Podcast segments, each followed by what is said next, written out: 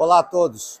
É, falando um pouco do cenário atual do mercado de suínos, é, é importante a gente ter em mente que a suinocultura brasileira passou aí um período longo de crise na atividade é, que não cessou totalmente.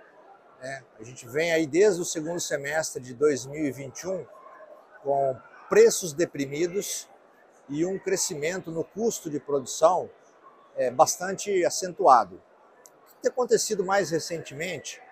A gente está vivenciando aí uma queda expressiva é, no custo do milho, no custo da soja, preços internacionais, mercado futuro, caindo substancialmente nas praças.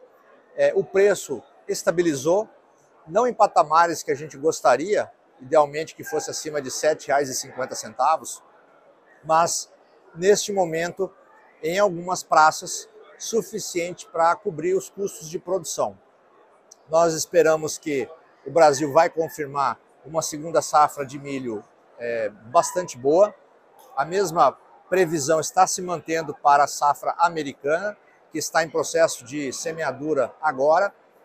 O, a frustração maior foi na Argentina, é, que devido a uma seca sem precedentes, é, reduziu bastante aí a sua oferta mas acreditamos que na Ásia, especialmente a China, vai retomar as suas compras aí, em especial de milho, que o Brasil hoje é um grande exportador de milho para a China, no segundo semestre.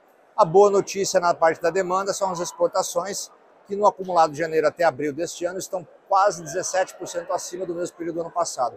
E a China vem aumentando as suas compras. O mercado doméstico, infelizmente, é a má notícia, não está é, no nível de consumo como a gente gostaria, a mesma coisa vem para bovinos e para carne de frango. Mas estamos mais otimistas aí para os meses que se seguem até o final do ano, uma melhor rentabilidade para o suinocultor brasileiro.